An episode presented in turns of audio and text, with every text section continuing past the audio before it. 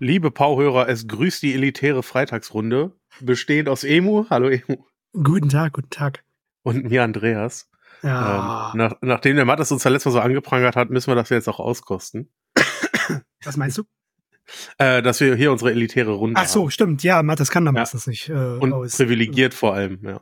aus malorenden, malorenden Gründen. Ne? Ja, ja, Lohnarbeit. Lohn, ach Ja. sowas, ja. Das, ich, Wir, wir kriegen es halt alles geschenkt. Ja. natürlich, natürlich. Ja. Gut, das, äh, Ich- Ich hatte gerade klein wenig Panik hier, weil äh, ich jetzt äh, das Intro lief und ich habe festgestellt, ich habe noch nicht die ganzen Geräte hier neben mir gemutet. Also Panik gehabt, dass auch was klingelt. Normalerweise stelle ich es ja vor ein. Ja, das war jetzt ein bisschen, ja, erstmal wieder runterkommen. Wir starten heute ein bisschen aus dem Kalten, muss ich sagen. Also Andreas und ich, wir kommen gerade beide direkt aus der Arbeit. Ich habe es noch geschafft, mir den, äh, den Kaffee zu machen und äh, ein paar News zu öffnen, über die wir heute sprechen wollen. Und technisch gesehen holen wir gerade was nach. Also ich besser gesagt, hole was nach. Weil äh, Mathis und Andreas haben am vergangenen Dienstag in dieser Woche bereits aufgezeichnet, wo ich eigentlich dabei sein wollte, aber nicht konnte, da meine Kids es mal wieder anders meinten und wir hier äh, echt viel Spaß haben. Meine Kinder sind seitdem komplett zu Hause. Wir hatten eine spaßige Woche mit Kindern krank zu Hause, von daheim arbeiten, super. Jetzt haben wir Freitagmittag. Ich bin gerade raus aus dem. Äh, jetzt muss ich, über, muss ich ganz genau überlegen, wie ich das formuliere. Äh, frisch raus aus dem Job und ich ha habe gerade äh, Andreas offline schon gesagt, ich äh, hatte super Laune, habe mich übelst gefreut auf die Aufnahme jetzt. Und dann kam so dieser Vormittag und ich dachte mir so, hast einen halben Tag, das kriegst du schnell rum und dann kannst du aufnehmen, kannst ja nicht über Comics quatschen, äh, was du jetzt nachholen wolltest nach Dienstag. Und dann war der Tag halt nicht so gut und man regt sich so über die eine oder andere Person behördenübergreifend auf und denkt, das kann nicht sein und so, so zwei Stunden vor Feierabend denke ich mir, okay, wie kriege ich jetzt meinen Puls wieder runter und kriege gute Laune für die Aufnahme. Das war jetzt äh, echt, das war jetzt eine Mammutaufgabe. Und dadurch sind wir jetzt ein bisschen unvorbereitet. Ich bin ein bisschen unvorbereitet, äh, weil ich mich nicht nochmal eingelesen konnte. Das werden wir jetzt live machen. Also ihr dürft jetzt dabei zuhören, wie ich das alles nochmal auffrische. Und wir euch mit ein bisschen News zuballern, was in den letzten Wochen so war, vor allem Übersee, hauptsächlich Übersee. Und auch ein paar Titel, die wir zuletzt gelesen haben. Andreas, Mana, was hast du gelesen als letztes, über das wir heute eigentlich nicht im Detail sprechen wollten? Ähm, zuletzt gelesen, worüber wir nicht sprechen wollen, ist äh, Dead Boy Detectives, habe ich gelesen, von äh, Ed Brubaker. Ähm, jetzt neu bei Panini erschienen. Also kommt irgendwann, ich glaube, aus den 90ern, frühen 2000ern, die Reihe. Ja. Ist eine Mini-Reihe mit vier oder fünf Heften. Ähm, in einem Paperback jetzt erschienen, gehört zu diesem ganzen Sandman-Ding. Ähm, habe ich mich drüber gefreut, hat mir viel Spaß gemacht. Gut. Bestimmt keine Comic-Neuerweckung, aber wer das Sandman-Universum und die beiden Figuren mag, die man sehr früh in dem Sandman-Zyklus kennenlernt, die auch immer mal wieder eine Kurzgeschichte bekommen haben, da kann man sich drüber freuen, dass man da mal ein bisschen länger was von den beiden hat. Ich bin ja jetzt nicht so firm im Sandman-Universum wie du. Ist das jetzt, also das ist jetzt eine abgeschlossene Miniserie, was mit vier Ausgaben? Ja, also Oder abgeschlossen. Es sind, es sind zwei, zwei Jugendliche, die sterben ähm, und verweigern sich aber kurz. den Tod. Ach so, ne, okay. verweigern sich den Tod, ursprünglich in Sandman. Ähm, ich wollte ich war am überlegen, wie ich das ausdrücken soll. Also sie, sie verkrümeln sich vor Death, als sie die beiden abholen möchte und wandeln jetzt quasi als Geister durch die Gegend. Und nachdem sie viel Zeit in Kinos und mit Freizeit verbracht haben, ihnen langweilig und gründen eine kleine Detektei ähm, und versuchen übernatürliche Fälle zu lösen. Und einer dieser Fälle ist halt in dieser Miniserie verarbeitet. Also an Mhm. sich ist es abgeschlossen für sich, man kann es aber immer weiter erzählen, weil es so ein bisschen wie so ein TKKG oder drei Fragezeichen Ding ist. Ähm, man kennt das Okay. Setting, man erzählt dann einen Fall. Genau, und das hat halt Brubaker geschrieben, hat mir viel Spaß gemacht. Ja. Okay. Was bei dir? Ähm, ich habe jetzt tatsächlich World's Finest endlich mal aufgeholt. Ich habe das jetzt äh, ganze fünf Monate liegen lassen, weil äh, Waid ja einen Story Arc hat, wo ich dachte, den will ich doch lieber am Stück lesen. Er ist nämlich zu seiner Story Kingdom Come zurückgekehrt und hat das ein bisschen mit äh, der World's Finest äh, verbunden. Äh, keine Sorge, es ist kein Spoiler, steht sogar so auf dem Cover drauf. Ähm, ich will da nicht so sehr ins Detail gehen. Ich habe das letzte Heft jetzt noch nicht gelesen, sondern die ersten vier. Äh, auch wieder von Dan Mora komplett gezeichnet und äh, Tamara Bonvillem ähm, koloriert. Super gut, hat mir extrem gut gefallen. Und vor allem wird noch mal ein bisschen, na, Redcon-Arbeit zur Kingdom Come Story geschrieben. Mein Problem war jetzt beim Lesen lediglich, dass ich äh, eine ganze Weile King Kingdom Come schon nicht mehr gelesen habe und äh, jetzt nicht wirklich beurteilen kann, inwieweit sich das jetzt wirklich in diesen Kanon da einpflegt, aber er baut schon ein bisschen was auf, äh, was, was sehr, sehr stark damit zu tun hat. Kingdom Come hast du aber schon mal gelesen, ja? Habe ich noch nicht gelesen. Schüttel den Kopf, um Gottes Willen, was? Ich, ich hab's, ich hab's hier liegen, äh, oh, auch schon seit einigen Wochen jetzt. Ja. Ähm, aber vielleicht ist das ja ein Grund, es dann mal zu lesen. Sollte ich bin ja auch sein, mittendrin bei ja. World's Finest. Ähm, jetzt ist der dritte im Deutschen erschienen, der liegt ja schon. Ähm, spätestens dann muss ich ja. Also ja. ja gar keine Wahl bald mehr. Also der, der Story Arc äh, startet mit äh, World's Finest 20. Wenn du, also auch ihr da draußen, also wenn ihr, wenn ihr die Reihe verfolgt, die Paperback-Reihe bei Panini, da ist jetzt das dritte, glaube ich, raus, hast du gesagt, ja? Bis 19, ja. Also ja, beim 19. vor dem nächsten muss ich es lesen. Technisch gesehen sollte das der Fall sein. Also die Story ergibt deutlich weniger Sinn, wenn man äh, Kingdom Come nicht kennt. Muss ich wirklich so sagen. Äh, kann ich nur empfehlen. Also Kingdom Come ist ein großer Klassiker. Also nicht nur wegen Alex Ross Artwork, sondern ähm, auch wenn eigentlich, ich weiß gar nicht so genau, wie weit äh, wer da jetzt den Einfluss hat, weil Alex Ross halt nicht nur gezeichnet hat, von ihm stammt wohl auch, das ist jetzt gefährliches Halbwissen, das gesamte Story-Gerüst. Äh, ähm, ich bin der Meinung, dass äh, Mark Wade, ich mache hier gerade Anführungszeichen lediglich, ähm, die Dialoge beziehungsweise die Texte verfasst hat, aber die Story selber stammt wohl von Alex Ross. Aber Dialoge kann er ja. Das finde ich ja an World's Finest so geil. Das, das kann er wahnsinnig gut, ja. Und das ist ne? hier auch wieder ja. extrem gut. Es macht auch Spaß. Also klar, muss man immer wieder sagen, also äh, der Comic wäre nicht so gut, wenn Dan Mora ihn nicht zeichnen würde. Die beiden passen zusammen. Diese Story passt wunderbar zu den Artworks von Dan Mora. Ähm, ich weiß nicht, wie, ob es mir auch so gefallen würde, wenn es jetzt jemand, ein, ein Zeichner oder eine Zeichnerin wäre, die mir, deren Stil mir nicht so gefallen würde. Ich weiß also nicht, ob die, ja. Reihe denn so bei mir ankommen würde, wie sie aktuell tut. Ja. Ich bin mir sicher, dass bei mir nicht, ähm, weil ich gerade diesen Kontrast, ähm, Wade kann so, so tolle, etwas mehr 80er, 90er Dialoge schreiben ähm, und dann hast du dieses moderne Artwork von Mora mit dazu, das so irgendwie ja. im kompletten Kontrast zu dem steht. Und das wirklich das Gefühl, dass eine coole Story äh, aus den 80ern, 90ern halt in ein modernes Gewand gehoben wird. Ja. Ähm, und das, das macht mir so viel Spaß daran. Deswegen bin ich mir sicher, klar, wenn du einen anderen High-Class-Zeichner findest, der so auf dem Niveau von einem Mora ist, macht es wahrscheinlich genauso ja. viel Spaß. Ähm, aber random irgendwen rausgreifen und sagen, dass der macht das jetzt, ich glaube nicht, dass es denselben Effekt hätte. Du findest, es erinnert dich so an 80er, 90er, ja? Die Dialoge. Würd, ja. ja, ich ja. würde sogar noch weiter zurückgehen. Also das, das für ja, mich ist das irgendwie so sehr späte Silver Age, äh, frühe Bronze Age, so 60er, 70er. Ist das so ja, vielleicht habe ich zu wenig aus der ganzen Zeit gelesen, um das, um das besser einzusortieren zu können. Ich habe da auch nicht so viel von dir gelesen, aber das war halt auch so die höchsten, die Hochphase damals der World's Finest Comics gewesen. Ne? Ja, ja. Ja, schon ziemlich cool. So. Ja, dann, dann lese ich noch Kingdom ähm, und werde hier berichten, wie es mir gefallen hat. Ja, mach das mal. Also das sollte man wirklich lesen haben. Das ist äh, sehr, sehr groß. Das, ich sag mal so, ähm, ich mache ja immer daran fest, wie sehr ich einen Comic mag, wie in wie, wie vielen Versionen ich habe. und, äh, Kingdom Come war wirklich so ein Comic, wo ich, wo ich selbst gesagt habe, den will ich im Hardcover haben. Okay. Um, ja. um das ein bisschen so zu unterstreichen für die da draußen, die mich kennen. Ich hatte lange versucht, ihn zu bekommen, aber der war nicht lieferbar bei, bei äh, Panini. Ja. Ähm, oh, jetzt habe ich ihn irgendwann mal gebraucht. Aber da gab es jetzt bestimmt schon wieder ein paar Neuauflagen, oder? Also nee, so nee, ist nicht lieferbar. Kriegst du aktuell nicht. Nee. Es tut mir halt sehr leid, dass ich mal wieder tolle Sachen empfehle, ja.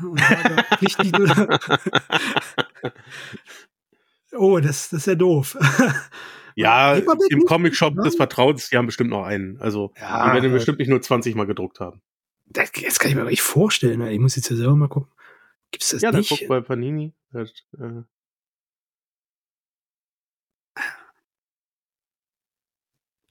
Taschenbuch ist sofort lieferbar. Wo? Bei, bei Panini? Bei einem Händler, den ich jetzt namentlich nicht. Ja, deswegen sage ich ja, bei Panini ist er aktuell nicht lieferbar. Händler haben den bestimmt noch da, weil der, die werden ihn bestimmt auf Lager haben. So. Oh, äh, Ist die digitale Version. Äh, neu, nee, physisch ge nur gebraucht, aber gebraucht. Ja, genau. Darauf habe ich dann ja auch zurückgegriffen, ja. Ja, okay. Ach, das ist ja doof. Tut mir leid. Hm. Trotzdem empfehlenswert. Hm. Ähm, sprechen wir ein paar News durch. Wir haben auch ein paar mhm. Comics gelesen, über die wir noch, äh, wir wollen ja mal wieder so ein paar US-Originale einfließen lassen. Da haben wir uns ein paar Sachen angeguckt, aber ein paar Wochen News haben sich jetzt schon wieder angesammelt. Und es ist auch ein bisschen doof, äh, aufgrund unseres äh, ähm, unbrechbaren Zeitplans, den wir aktuell haben, werdet ihr diese Folge wahrscheinlich erst anderthalb Wochen, nachdem wir sie aufgezeichnet hö äh, haben, hören. Daher werden wahrscheinlich dann auch schon wieder ein paar aktuellere News dabei sein, aber die werden, oder im Umlauf sein, die werden wir dann zu späteren Zeitpunkt nachholen. Wir sprechen jetzt erstmal äh, zu dem Stand News, was sich bis zum 23. Februar alles angesammelt hat. Äh, Marvel hat bekannt gegeben, dass die X-Men-Reihen im Mai auslaufen werden, weil ja im Sommer beziehungsweise im ähm, späten Frühling oder Frühsommer, wie auch immer, äh, ein Relaunch der X-Men-Line ansteht. Aktuell läuft ja diese House, äh, Fall of House of X Storyline und im Mai sollen die Ausgaben dann äh, auslaufen, beendet werden. Wolverine mit Ausgabe 50, ähm, X-Men läuft zu Ende, sogar Invincible Iron Man, welche aktuell sehr mit äh, dem X-Men-Plot äh, verknüpft ist, wird ebenfalls im Mai auslaufen und dann geht's ja im Juni mit neuen Reihen weiter. Und auch bekannt wurde ja schon, dass äh, die X-Men im alten, neuen gestarteten Ultimate-Universum Fuß fassen werden durch Peach Momoko, die dort Ultimate X-Men umsetzen soll. Ja, ganz Aber interessant. Wolverine 50 finde ich schon krass. Also Wieso? fast alle Superheldenreihen, die aktuell starten, habe ich immer das Gefühl, also wenn es zweistellig wird, laufen sie schon lang. Ne, auch wenn wir auf andere Reihen zum X-Men-Kosmos wie, wie Scarlet Witch und so gucken, ja. Also lang sind die alle nicht gelaufen. Und da finde ich 50 mittlerweile schon eine stattliche Zahl. Ja, es hat eine ist ja X-Force ganz genauso. Die haben die Reihen ja nicht beendet, als der große Switch äh, von Hickman ja. zu äh, Kieran Gillen und sowas war. Da haben sie X-Men neu gestartet, der von Gary Duggan übernommen, also als Hauptserie, dann Immortal X-Men, X-Men Red und so weiter. Wolverine lief halt normal weiter, X-Force auch. X-Force wird, glaube ich, nicht auf die 50 kommen, weil das ist ohnehin etwas später gestartet, wenn ich mich recht erinnere. Mhm. Ja. Ja, aber das, das äh, bin ich mir jetzt auch nicht hundertprozentig sicher.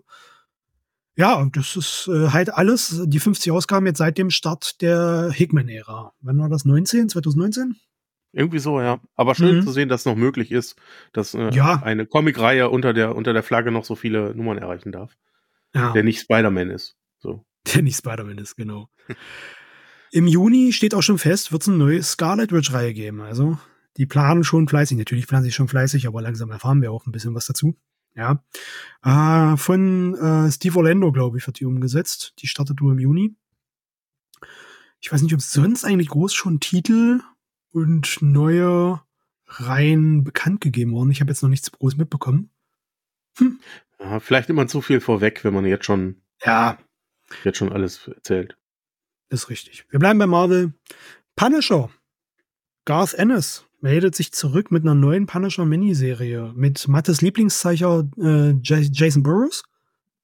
Ich lache gerade. ja.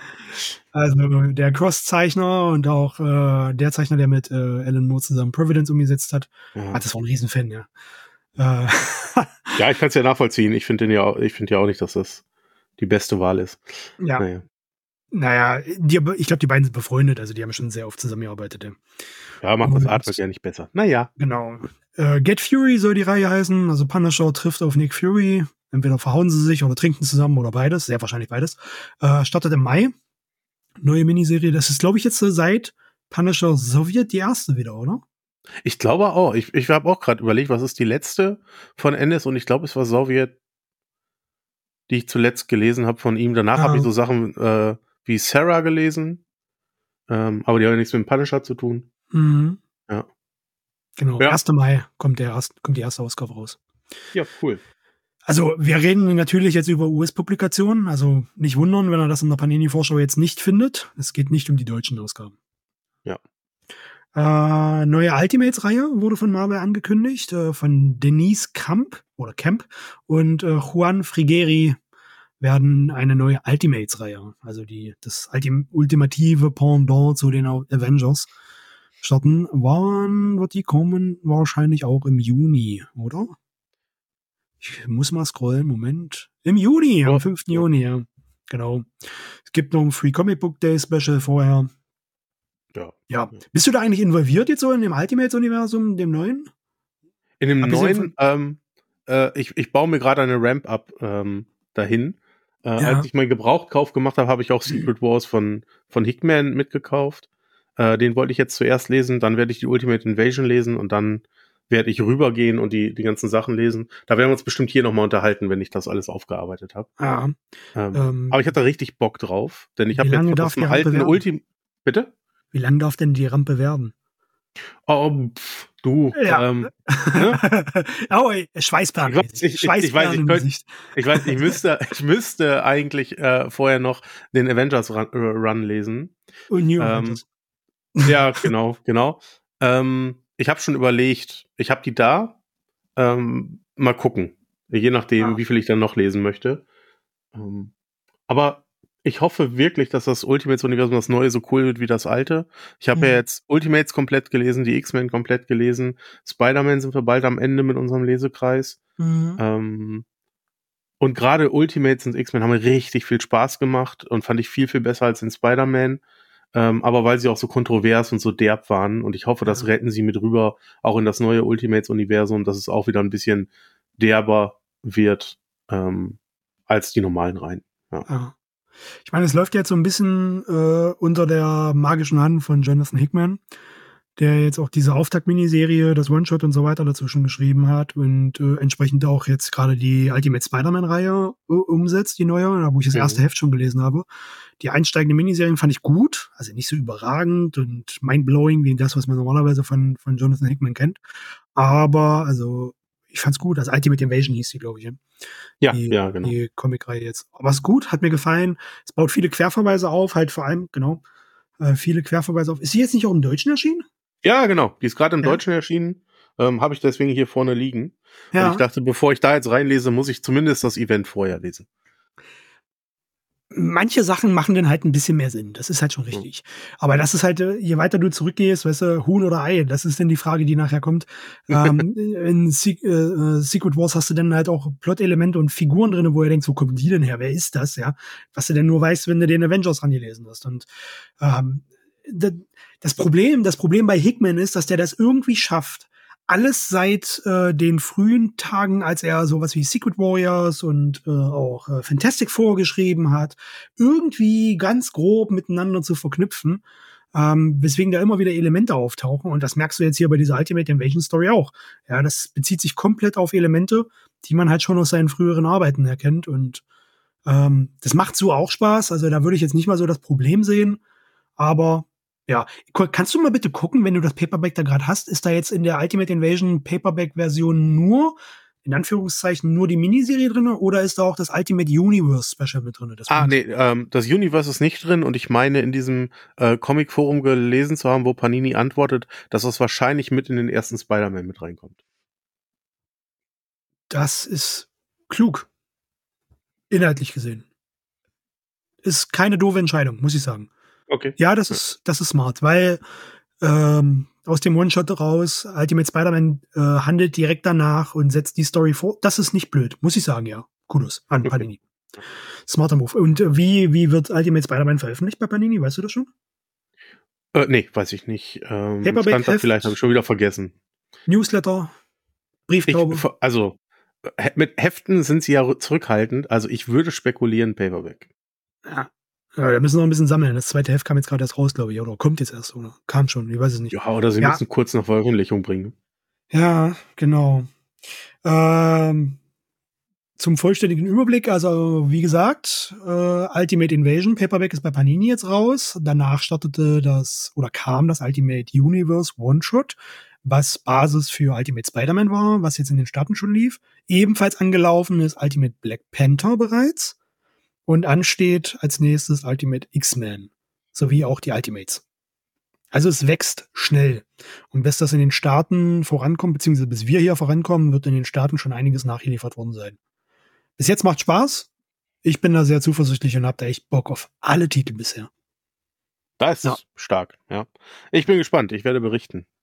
Das Mhm. habe ich heute schon viel zu oft gesagt. ja.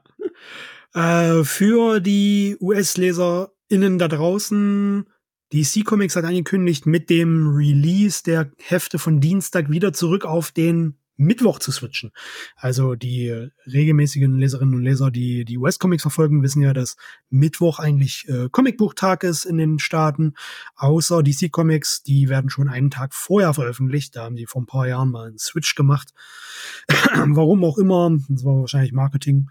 Ich glaube, 2020 muss das gewesen sein, als da so in der Corona-Pandemie extrem ähm, Wirbel durch die US-Comic-Landschaft gezogen ist bezüglich der Publikationen. Ähm, sie switchen aber, glaube ich, nur mit den wöchentlichen beziehungsweise monatlichen Heften zurück. Äh, diverse Paperbacks oder auch äh, Sammelbandveröffentlichungen im Allgemeinen werden wohl weiterhin auf Dienstags äh, verbleiben. Warte mal, ich mhm. lese nochmal nach, dass ich ja kein Blödsinn erzähle. Genau. Collections and Graphic Novels. Ist jetzt halt die Frage, was sie darunter ziehen. Ja, ob sie jetzt wirklich die Sammelbandveröffentlichungen äh, zählen, was ich aber mal denke. Die werden weiterhin am Dienstag kommen und die monatlichen bzw. wöchentlichen Hefte erscheinen jetzt künftig wieder mittwochs. Ja, auch für unsere deutschen Comic-Shops garantiert relevant, die hier US-Comics publizieren, auch wenn die sicherlich nicht darauf angewiesen werden, dass ich denn das sage. Das war also nur für euch. ja, ja, die Frage ist ja wirklich, wie viel wirkt sich das in Deutschland aus? Ich meine, äh, die kriegen es sowieso, mal, soweit ich weiß, ein paar Wochen später geliefert. Ja, also das ist wirklich ja, nur für genau. die US-Leser re relevant. Ja. ja. Äh, für mich halt relevant, weil ich halt äh, die Originalversion am Publika oft am Publikationstag halt auch äh, hm. mir dann kaufe. Okay. Und da ja, mache ich jetzt künftig halt einen Tag später. Ähm, DC hat angekündigt, dass, also ihr habt es gemerkt, wir sind von Marvel zu DC geswitcht, äh, eine neue Black Label-Reihe kommt. The Boy Wonder, also eine Robin-fixierte Black Label-Reihe, umgesetzt von Juni Barr als Zeichnerin und Autorin. Ich unterstelle jetzt einfach mal, dass es sich um eine Frau handelt. Ich bin mir nicht sicher. Tut mir leid, wenn das nicht so ist. Und äh, die Farben stammen von Chris O'Halloran und ich kenne niemanden davon. Ich kenne Robin. Hm. ja, gut, der ist mir bekannt. Ah, ja. Welcher gemeint ist, ist auch eine Frage. Ja, gibt ja so einige. Äh, wird eine fünfteilige Miniserie für DC Black Label. Und ja, sind wir mal gespannt. Artworks sehen ganz cool aus. Erinnert so ein bisschen an eine minimal kindlichere Version von Cliff Changs Artwork her. Mhm. Fällt mir ganz gut. Ja. Startet am 7. Mai die erste Ausgabe für den US-Markt. So, hat es jetzt bei dir oder bei mir geklingelt? Hat bei mir geklingelt, aber die haben eine Abstellgenehmigung. Die nett, das ist ja. Die netten Leute. Machen sie das auch oder schmeißen sie einfach gegen Mülltonne? Nee, äh, die machen das auch, nachdem ich mich einmal beschwert habe. Ach so. Ja. so, jetzt muss der Andreas stark sein, weil DC Comics hat angekündigt, dass der finale Story Arc von Tom Taylor und Bruno Redondos Nightwing im Mai starten wird mit Nightwing 114. Hm. Ja. Ja. Aber ja. wenn es dafür gut wird und von vorne bis hinten gut war, wir nehmen mhm. bei Paperback 2 raus. Äh, das war hier dieses Batman ja, ja. Event Gedöns. Bin ich total zufrieden. Ja. Dann, dann ist das so. Fünf Ausgaben soll es umfassen. Wie gesagt, mit 114 startet. Äh, der Story Arc heißt Fallen Grayson. Und das Cover zu der Ausgabe ist schon veröffentlicht. Man sieht äh, Dick mit einem Hund zusammen irgendwo in der Arktis wahrscheinlich in Schneeklamotten durch den Schnee stapfen. Und einen Stock in der Hand, der unmöglich so weit über der Baumgrenze zu beschaffen sein dürfte. Was für ein unlogischer Plot, Plot äh, was für ein unlogisches Plothole hier, hier schon wieder. Das kann doch nicht wahr sein. Ja, wir sind jetzt ja. schon unzufrieden. Ja. Ich bin äh, absolut. Also ich könnte jetzt schon wieder kotzen, wenn ich das sehe. Ja. Ach, naja. Ja, so ein bisschen traurig, oder? Dass äh, die Reihe zu, also zumindest, ich weiß jetzt nicht, ob die Reihe zu Ende geht, aber auf jeden Fall werden die beiden die äh, Reihe verlassen danach, ja. Und, ja, das ist ein bisschen traurig, aber andersrum, wie ich schon sagte, wenn es dafür gut zu Ende geht und ich mhm. von vorne bis hin ein tolles Erlebnis hatte, dann lieber so, als dass ich zum Ende denke, ja, ich lese das aus Pflicht noch mit, aber eigentlich gefällt es mir schon seit drei Ausgaben nicht mehr. Ja. Okay. Und irgendwas danach werden sie ja auch weitermachen. Auf jeden Fall. Ah, so, wir switchen zu den US-Indie-Comics. Ja? Ich glaube, Herr Taylor hat auch heute angekündigt, dass er was Neues für DC macht. Das habe ich noch nicht gelesen. Da war ich noch äh, zu sehr mit er hat auch nicht weiter mehr geschrieben. Menschen beschäftigt. Moment. Ähm, wirklich. Ich folge Tom Taylor. Warum wird mir Taylor Swift vorgeschlagen? Ähm, das ist dein Algorithmus, also. ja, ich weiß. äh, ja, ähm, er hat nur geschrieben, start, uh, starting something new for DC Official, excited. Und das war's. Mit einem großen okay. DC-Logo, das er geteilt hat. Okay. Ihm wird nicht langweilig. Das ist doch mhm. gut für uns. Sehr gut, sehr gut.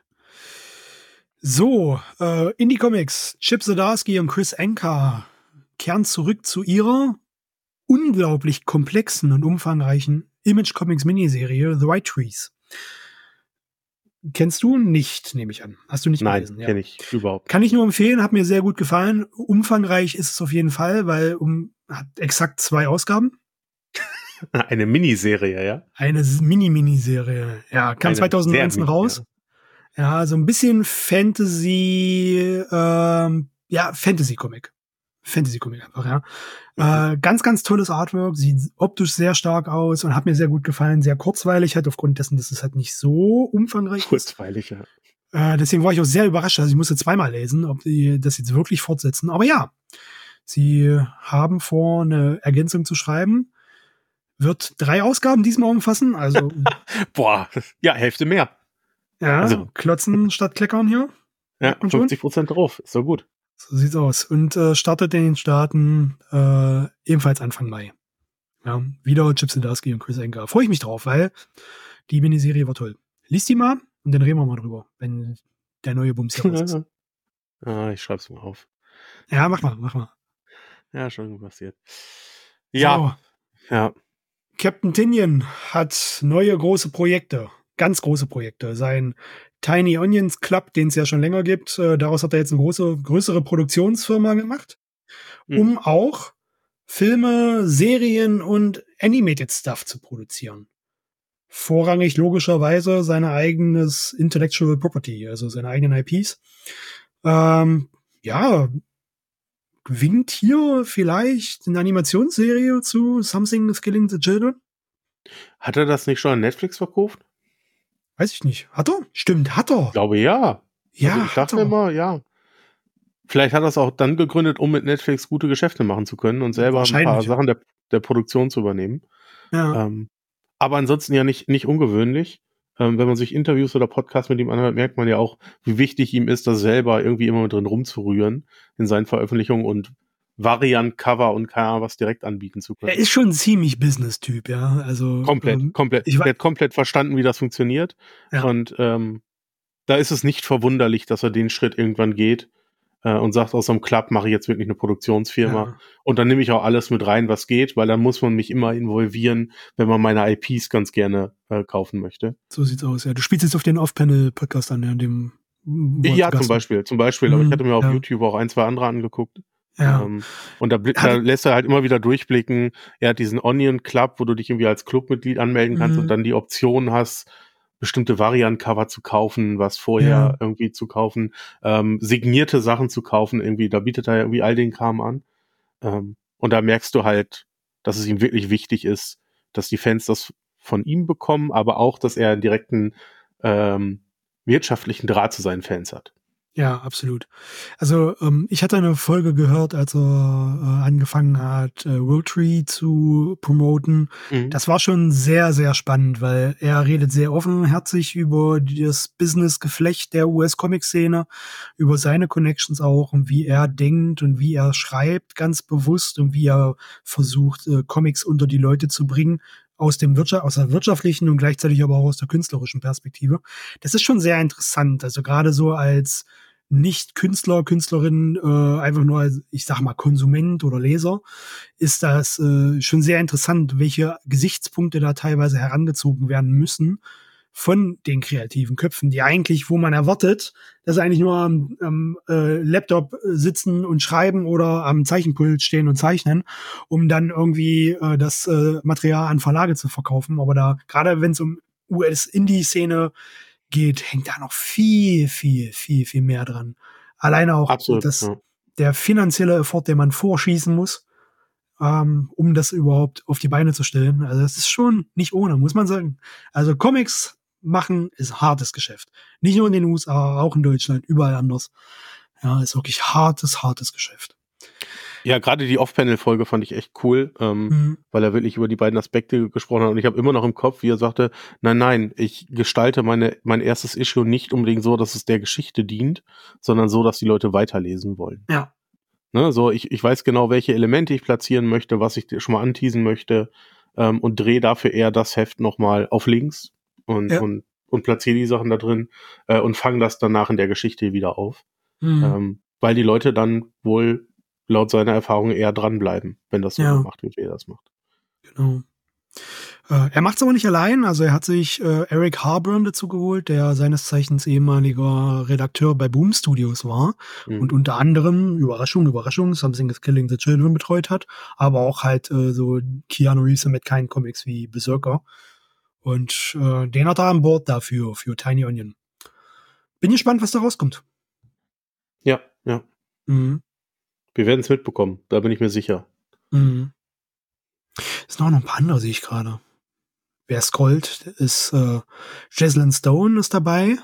Mhm. Tiny Onion, Director of Communications. Gut, das geht jetzt zu sehr ins Detail, das wird nicht mehr ganz so interessant sein nachher für alle. Aber ja. Äh, wo wir gerade bei, bei äh, äh Tinian sind, Erika Slaughter angekündigt, äh, beziehungsweise ähm, Something is Killing the Children wurde angekündigt. Erika Slaughter Year One Story Arc.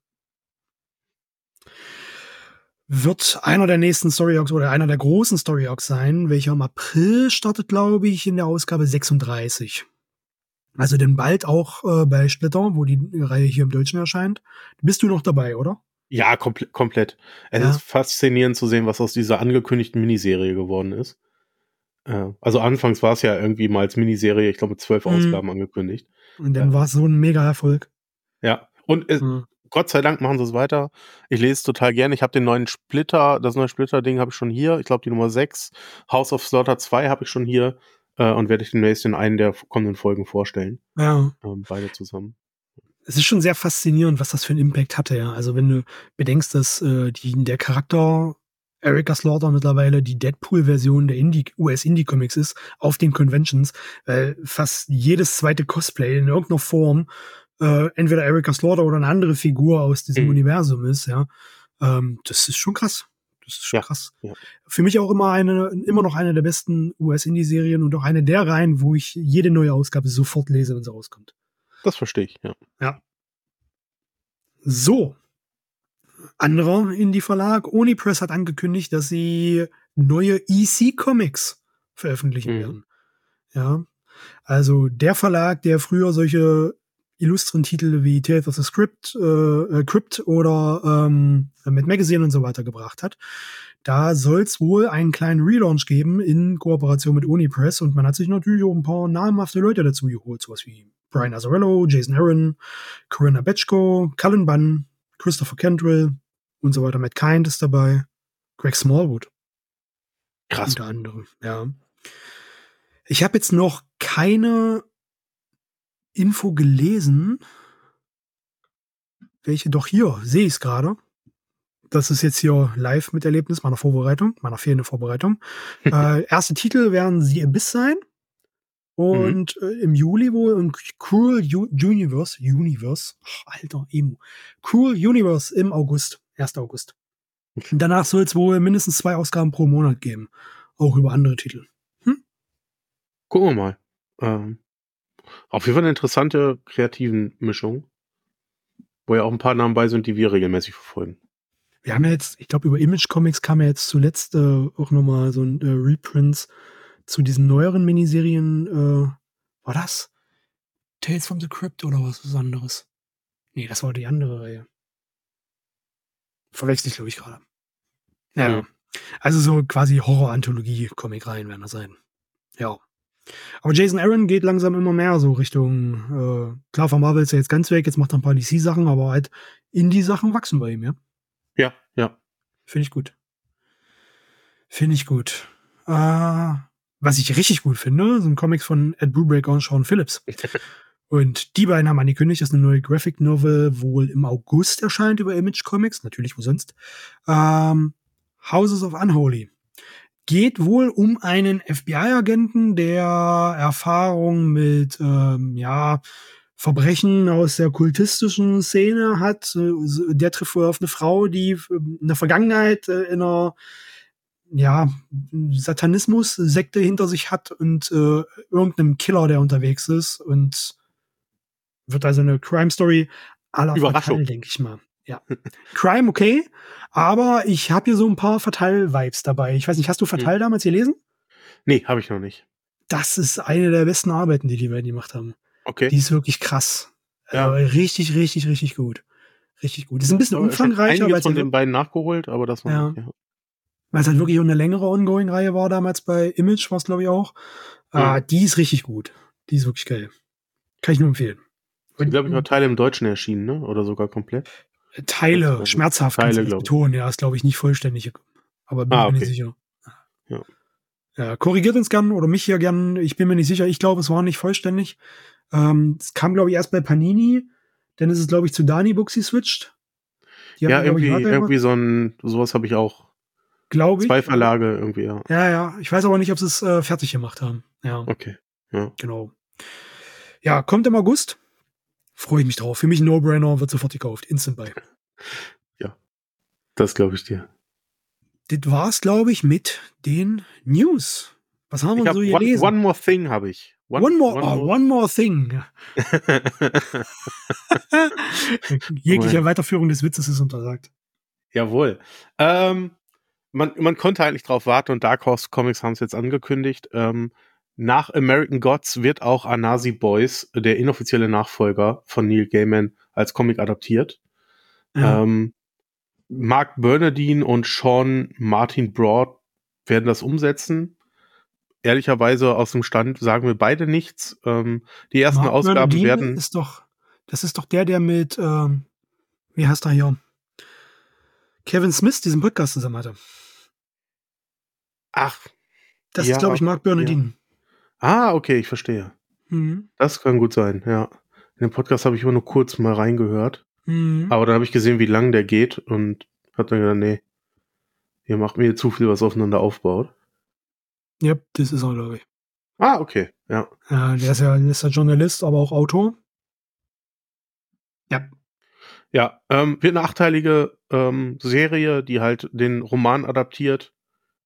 Und erste Ausgabe kommt überraschenderweise, man hat es noch nie gesehen, mit einem Cover von äh, David Mack. Oh, das, das ist wow. Ja. Keiner hat es gesehen. Nein, keine Kritik, keine Kritik, keine Freunde. Nee, gar nicht. Ja. sieht richtig gut aus, werde ich mir ja, wahrscheinlich auch an die Wand hängen, aber ähm, die Konstellation kennt man halt schon sehr, sehr gut, wenn es um ja, Neil Gaiman-Adaptionen bei Dark Horse geht. Mhm.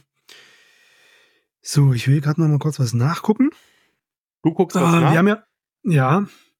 Willst du was trinken holen? Willst du kurz pausen? Nö. Ich hatte gedacht, dann erzähl ich schon mal von Hellblazer, während du was nachguckst. Dann mache das, dann mache das. Äh, neuer Hellblazer-Reihe ist gestartet im Sandman-Universum. Äh, wieder C. Spurrier als Autor, den man ja letztes Mal quasi die Reihe beendet hat, die schon mal darin gespielt hat. Jetzt darf ja. er doch noch mal ran. Ähm, ich habe mich sehr gefreut, denn das letzte mochte ich sehr gerne und war mit das Beste zu Hellblazer, was ich die letzten Jahre gelesen habe und war mhm. dementsprechend mhm. enttäuscht, als es abgebrochen wurde. Jetzt gerade ist Issue 1 raus, man weiß also, man kann noch nicht so viel zu der Reihe sagen. Ähm, aber die, das, das habe ich zumindest gelesen. Und es hat mich sehr glücklich gemacht, denn äh, John Constantine Die zweite ist Ausgabe ist auch schon raus jetzt, oder? Das zweite hm, Hälfte ist jetzt auch schon nicht, raus. oder? Mach mich nicht schwach. Ich glaube, diese Woche. Ah, okay, ja, das, das kann durchaus sein. Ja, ähm, ich glaube, kam, ich kam am Dienstag oder Mittwoch. Ich habe noch nicht geschaut. Mhm. Ähm, ja, ähm, ich habe zumindest nur das erste gelesen jetzt. Mhm. Inhaltlich kann man noch nicht viel sagen. John Constantine ähm, hat es mal wieder geschafft, dem, dem Tod zu entkommen. Zumindest läuft sein Körper noch um, sein Herz schlägt aber nicht mehr.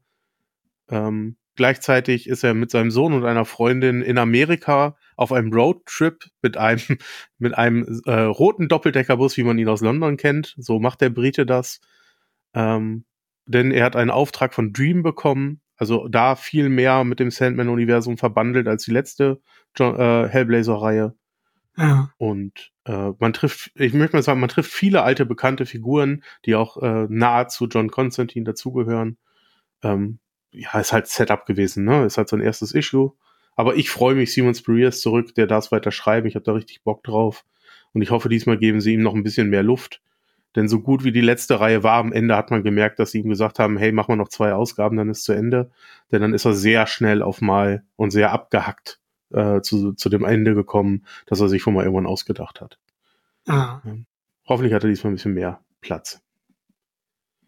Nice, nice. Also empfehlenswert. Ja, bisher schon, wie man das so nach einem Heft sagen kann.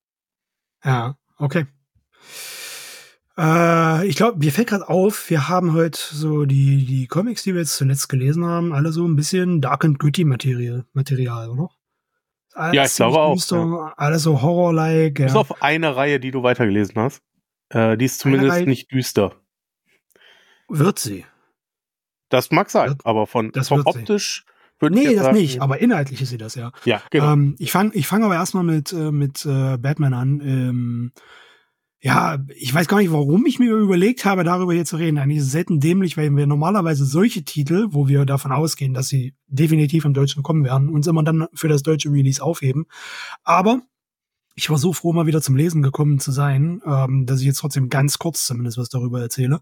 Äh, es geht um die Black Label-Reihe Batman City of Madness. Drei Ausgaben sind es von Christian Ward umgesetzt, gezeichnet und geschrieben.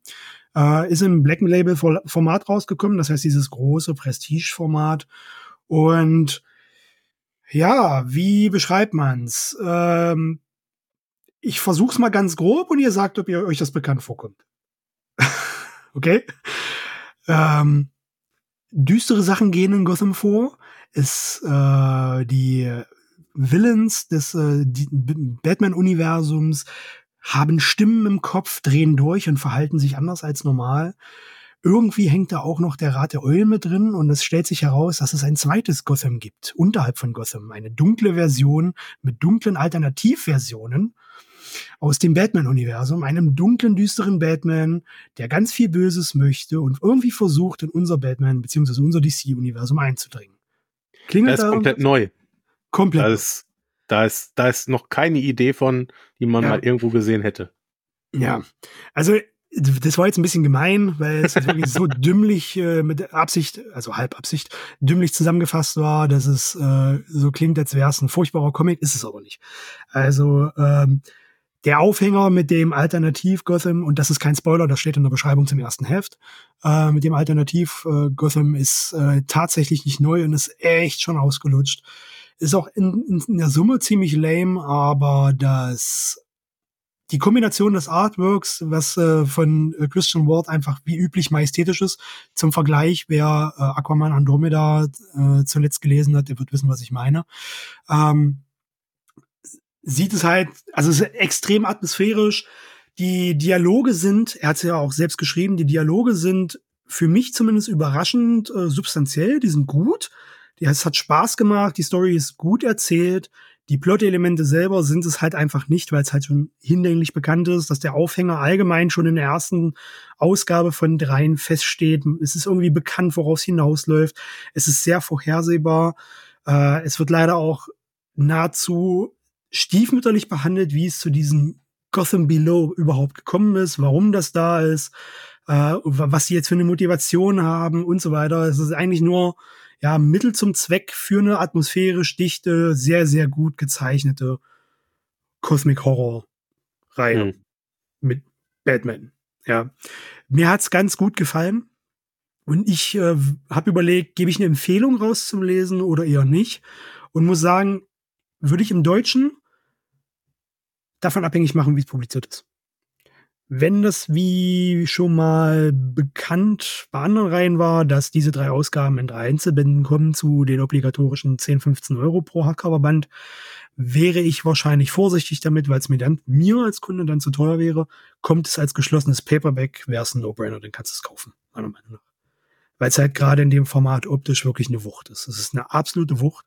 Es hat Spaß gemacht und normalerweise ist es so, dass ich äh, diese Reihen mit dem ersten Heft anteste und wenn es mir gefällt, lese ich weiter. Und wenn ich das Gefühl habe, ah, dann lasse ich sein oder entscheide, ich warte auf die Gesamtausgabe. Hier war es so, ich wollte wirklich bis zum Ende lesen und habe die drei Ausgaben innerhalb einem Abend weggelesen. Komplett. Okay, ja, da, ja. da ist ja trotzdem schon eine Aussage, ja. Und das mache ich nicht ohne Grund. Also, ja, es war jetzt wirklich ein bisschen gemein. Ja. Man muss aber auch dazu sagen, also die Transparenz muss ich äh, äh, offenlegen. Ich habe einen Softspot für den Rat der Eulen. Also wenn diese, die werden mir viel zu wenig äh, äh, verwendet ja, und ja. daher von dem potenziellen Cliffhanger am Ende der, des Comics äh, spreche ich jetzt mal noch nicht. Okay. Ja, was hat man noch? Ähm, äh, ich bringe noch zwei, die ich, glaube ich, allein gelesen habe. Also Beneath the mhm. uh, Trees Where Nobody Sees hatten wir ja schon mal, aber dazu, darüber rede ich gleich, weil ich wollte jetzt noch eine Empfehlung geben. Ich habe das erste Heft äh, zu, ich will kurz räuspern, Tom Kings Animal Bounty lesen. Mhm. Und hatte ich eigentlich gar nicht vor. Äh, ich äh, saß aber neulich da und wusste nicht, okay, was machst du jetzt? Und ich hatte irgendwie Bock. Ich wollte jetzt irgendwie zugelabert werden. Das ist kein Witz. Ich hatte wirklich, ich wollte zugelabert werden, damit ich einschlafen kann, weil ich kurz vorm Pennen war und ich brauchte noch irgendwas, was ich lese, wo weswegen ich müde werde. und ich habe mich so an diese Dialogmacht von von äh, Tom King erinnert und wusste, der wird das jetzt mega textlich aufladen und das probierst du mal. Und dann war das aber so gut, und das meine ich im Positiven, ja, weil ihr kennt Tom King, wenn der schreibt, dann hast du unfassbar lange äh, Monologzeilen, die, die sich über das ganze Heft ziehen. Das ist hier auch der Fall, aber das war so gut, dass ich das erste Heft komplett, das überformatige Heft komplett am Stück gelesen habe. Ähm, es geht um ein Tierheim in den Staaten. Ist aus Sicht der Tiere geschrieben, also die Tiere sind die handelnden Charaktere. Äh, als Protagonisten Katze, die eingesperrt ist äh, und immer wieder mit einem Hund kommuniziert. Und die reden darüber, wie sie ausbrechen können. Ihre Erfahrungen, die sie bisher gesammelt haben, Freunde, die sie verloren haben, Tiere, die eingeschläfert wurden. Was halt aus Perspektive der Tiere erzählt wird und dementsprechend nicht mehr so als Einschläfern äh, sachlich beschrieben werden kann, sondern als, ja, wie es halt wäre, wenn es da sich da um Menschen handeln würde. Das brutale Ermorden von anderen, ja. Ähm, so wird's dargestellt und die Tiere, die vor lauter Verzweiflung und Angst vor dem Tod äh, versuchen, äh, artenübergreifend einen gemeinsamen Plan zu schaffen, um aus diesem Tierheim auszubrechen. Und äh, King schafft es hier über diese oft Gedankengänge der einzelnen Tiere auf sehr Meta-Ebene zu kommunizieren, wie also dieses Reflexionsvermögen, wie würden wir uns fühlen, wenn wir in der Situation wären, wenn wir so gefangen wären, wenn wir aus unserem eigenen Habitat rausgerissen worden wären, wenn wir die Tiere als äh, so gehalten werden würden wie diese Tiere dort, also was weiß ich, große Labrador-Hunde, die in irgendwelchen kleinen Käfigen, wie man das ja immer wieder in, ähm, in Filmen sieht, äh, wie, wie Tierheime in den USA teilweise aussehen können, wo man sich so als Tierliebhaber schon fragt, ist das alles so konform? Das kann doch nicht normal sein, ja, dass man Tiere so hält. Also ich frage mich das zumindest. Und ähm, ja, dieser Wunsch halt einfach am Leben zu bleiben und irgendwie äh, mit Arten, anderen Arten zusammen zu agieren. Die Katze mit der Maus, die Katze mit dem Hund oder der Hund mit dem Hasen, die eigentlich normalerweise nicht miteinander kommunizieren würden und aus reiner Verzweiflung heraus eine Einheit bilden, um irgendwie am Leben zu bleiben, weil sie wissen, dass der nächste Verbündete morgen eingeschläfert oder morgen getötet wird. Und das war berührend, das war düster, das war äh, traurig, sehr, sehr traurig zum Teil, sehr, sehr verstörend und extrem spannend geschrieben. Und das ist nur das erste Heft. Nur das erste Heft. Das zweite kommt jetzt, glaube ich, bald. Äh, hat mir wahnsinnig gut gefallen. Ja. Kann ich cool. empfehlen. Ich, ja. Ähm, ich habe schon hier, ich habe es gestern Abend auch zum Schlafen äh, versucht zu lesen. Ja. Äh, aber ich hatte das gegenteilige Problem. Ich war zu müde. Ah. Ich habe die ersten vier Seiten gelesen und habe gedacht, was hast du jetzt eigentlich gelesen und musste schon wieder ja. zurück. Und dann gesagt, nee, jetzt musst du es weglegen, das bringt alles nichts mehr. Siehst du, ja. ich wollte müde werden, das hat nicht geklappt. Ähm, weswegen ich auch einen kleinen äh, Hieb auch auf das Heft hatte, war, weil es von Peter Gross gezeichnet ist, der Zeichner, der meine Lieblings-Vertigo-Comic-Reihe äh, äh, gezeichnet hat, nämlich The Unwritten nach wie vor mhm. für mich meine Lieblings-Vertigo-Reihe.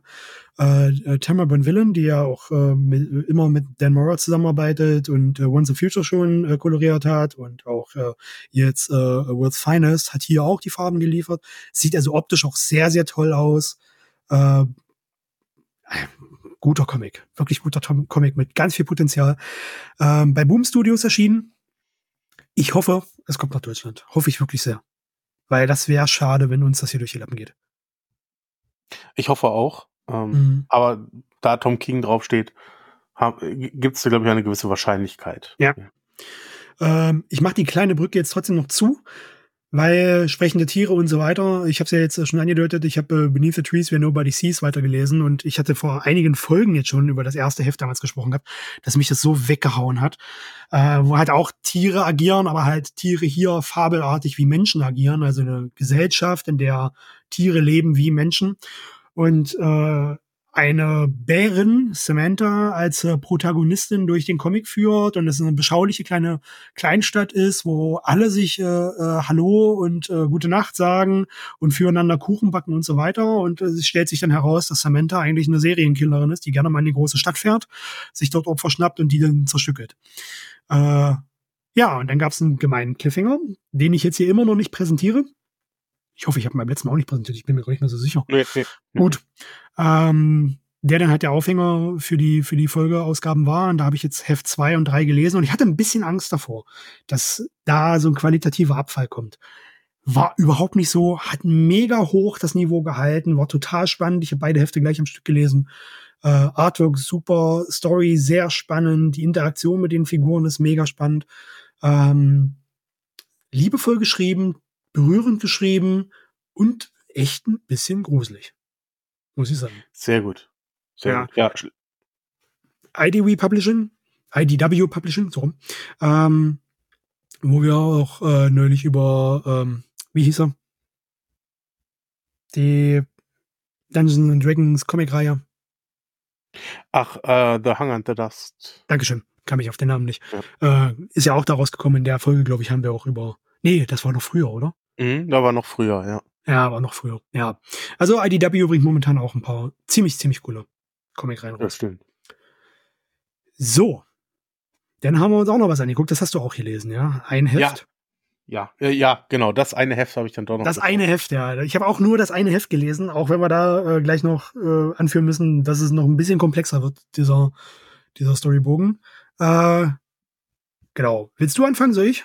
Ich habe jetzt. Äh, ich kann, ich kann wohl. Ähm, dann trinke ich. Wir haben The One Hand gelesen, erschienen bei Image Comics, ähm, gesch äh, geschrieben von Ram V, ähm, mhm. gezeichnet von äh, Loris Campbell, Campbell wahrscheinlich. Ja. Ähm, und ist eine Crime Story, zumindest soweit wie ich das bisher beurteilen kann.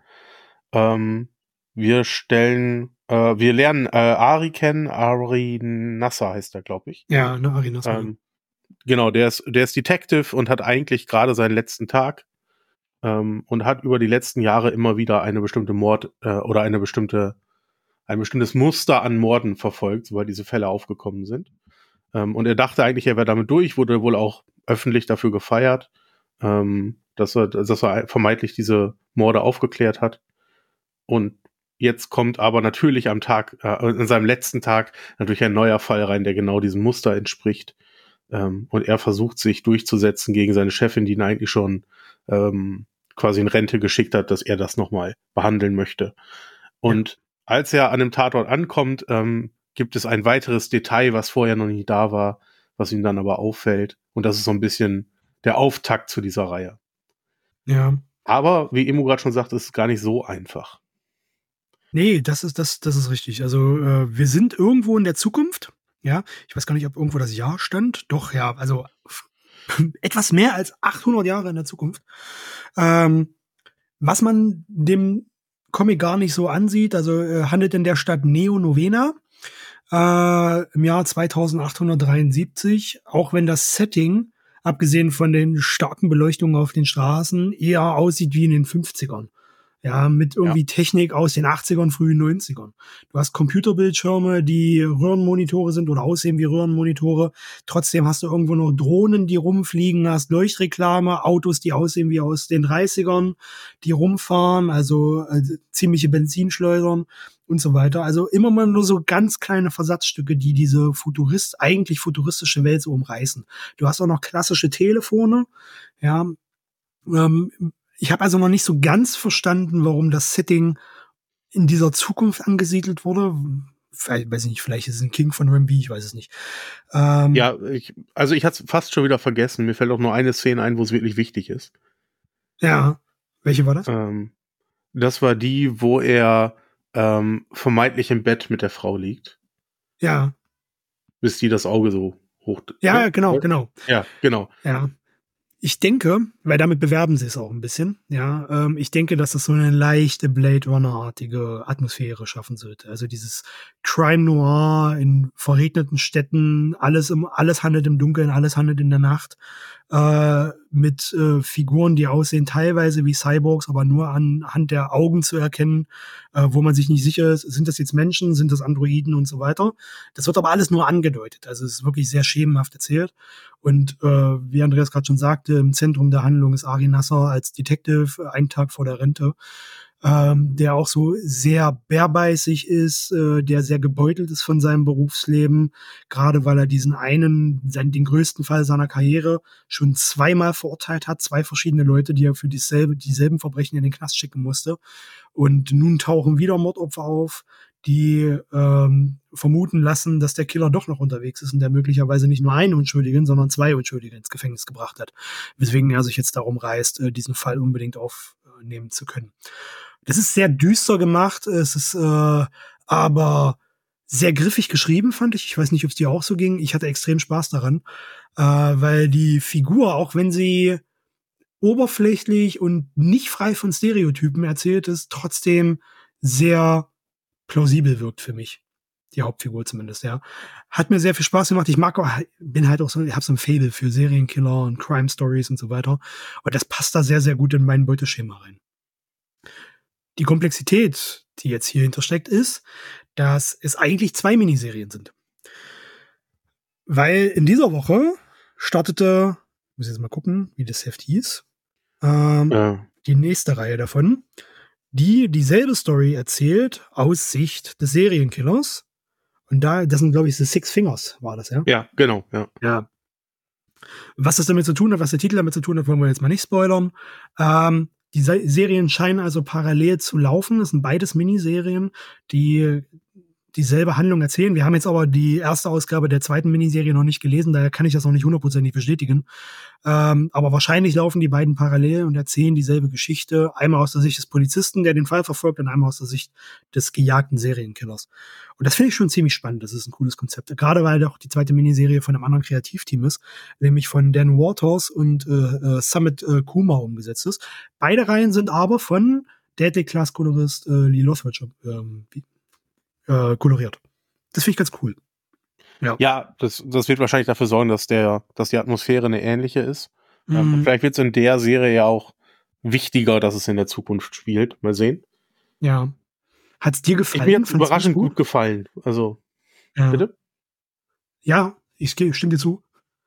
Ja, ähm, denn Ram V ist bei mir so ein Auf und Ab. So Layla Star hat mir unglaublich gut gefallen. Mit Aquaman Ja. hatte ich so meine Probleme. Ähm, Aber Und da sein war ich ein bisschen fandst glaube ich, gut, ja. Das Swamp Thing war wieder gut. Äh, und da war Ja. ich jetzt einfach gespannt. Und zwischendurch habe ich auch so ein bisschen gedacht, so, hm, steht vorne Brubaker drauf? Äh, Ja, Es hatte schon, ne? Also ich finde, er hat da. Ja, schon ja. gut getroffen. Ja, er hat da schon ganz gut getroffen. Äh, Ja. Hat mir viel Spaß gemacht und ich werde auch dranbleiben. Und gerade als du mir heute das Konzept mit den zwei Miniserien erklärt hast, das finde ich einen schönen Kniff, wenn es denn dann am Ende wirklich so ist. Ähm, Mhm. Und ich werde auch heute Abend auf jeden Fall in die andere Miniserie reinlesen und herausfinden, wie es aus der Richtung erzählt wird. ja. Können wir ja nochmal drüber sprechen, wenn die beiden Reihen zu Ende sind, also in ein paar Monaten. Und wir es verfolgt haben, dann schauen wir mal, wie es so ausgegangen ist, ob es uns nachträglich dann auch so noch gefallen hat und ob wir es empfehlen können, ja. Ähm, Lawrence Campbell, den Zeichner von äh, The One Hand, kennen wir übrigens von BPRD Hell on Earth. Also Mhm. Der hat auch für Magnola Mhm. an der BPRD mitgezeichnet. Genau. Ja, was steht bei dir als nächstes auf der Agenda, was du lesen willst? Ah, ich habe gerade echt eine große Auswahl, wie ihr eben gehört habt. Ähm, Mhm. Richtig viel, was hier rumliegt. Gerade, ich denke, ich werde ähm, ähm, Batman und die Ritter aus Stahl äh, von Taylor zu Ende lesen. Äh, Ja. Habe ich noch nicht. Das zweite Paperback ist da. Und äh, da freue ich mich schon drauf, weil das hat mich ja überraschenderweise zumindest das erste mehr begeistert, als ich selber gedacht hätte. Ja. Und das bringe ich jetzt zu Ende. Und bei dir? ich werde jetzt ähm, World's Finest erstmal das letzte Heft noch lesen. Dann hadere ich ein bisschen damit, ob ich mir die aktuellen drei Batman-Hefte jetzt schon hole. Ich warte ja meistens immer ein bisschen, bis es preislich etwas nachlässt, weil die Joker Year One Story von Chip Zdarsky gestartet ist. Und äh, die ah. kommen ja, glaube ich, gerade wöchentlich raus. Deswegen hadere ich auch gerade ein bisschen, weil es doll in den Geldbeutel geht. Ähm, und ich äh, leider schon ein bisschen gespoilert wurde äh, wo eine Brücke zu einer bekannten Batman-Joker-Story geschlagen wird, was ich gerne nicht gewusst hätte im Vorfeld, aber jetzt bin ich mega heiß drauf und daher war das wahrscheinlich ein sehr, ein sehr gezielter Spoiler, der da kam. Deswegen, naja, hadere ich da ein bisschen, ob ich da reingucke. Ansonsten steht bei mir äh, Tom Kings Wonder Woman noch äh, offen. Da habe ich noch zwei Ausgaben, weil ich weiterlesen will, weil die Reihe finde ich bisher immer noch sehr, sehr stark, wie wir hier auch schon mal, oder ich hier schon mal erläutert hatte. Das war's. Dann wird Zeit fürs Wochenende, nehme ich an. Ja, Wochenende. Ja. Vielen lieben Dank fürs Zuhören, Leute. Macht euch eine entspannte Woche, Wochenende, wann auch immer ihr das hier hört. Mhm. Äh, bis zum nächsten Mal. Emu, Bleibt danke für deine Zeit. Passt auf euch auf. Macht's gut. Ciao, ciao.